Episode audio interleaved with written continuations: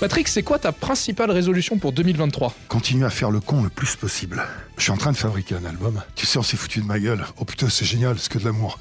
Donc l'album, j'ai fait faire des t-shirts, ça s'appelle Putain, c'est génial, c'est que de l'amour. Et j'enfonce le coup. J'ai une chanson qui s'appelle Putain, c'est génial. J'ai une chanson qui s'appelle Fais-nous voir tes baloches patoches. Que des conneries. Ah non, j'ai des trucs vraiment bien. Donc ma, ma résolution, c'est de survivre.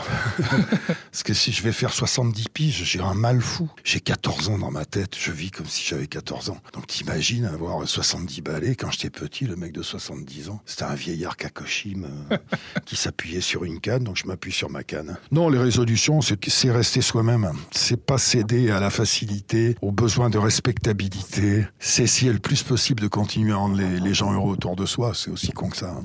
Pas me trahir, surtout. Peux mentir à, à des gens autour de toi. Tu, si tu te t'engueules avec quelqu'un, euh, tu mets de la distance. Si tu t'engueules avec toi, euh, c'est ce qui amène tous les gens chez les psys.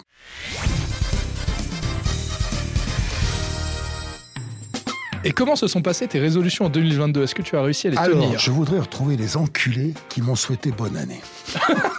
Pourquoi Parce que ça a été une année de merde. J'ai pris la totale. J'ai été opéré d'un cancer. C'est fini. J'ai plus rien. Je me suis séparé avec ma femme. Et je me suis peu trouvé les enfoirés qui m'ont dit bonne année, Patrick.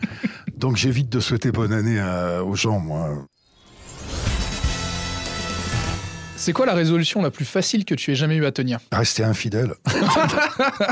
Euh, non, non, non, mais moi, c'est ma fidélité. Mon infidélité, c'est, c'est- elle est très particulière. C'est-à-dire que j'ai toujours expliqué aux dames avec qui je, je me mettais que soit elles se mettaient avec moi, soit pas. Mais si elles se mettaient avec moi, j'étais infidèle.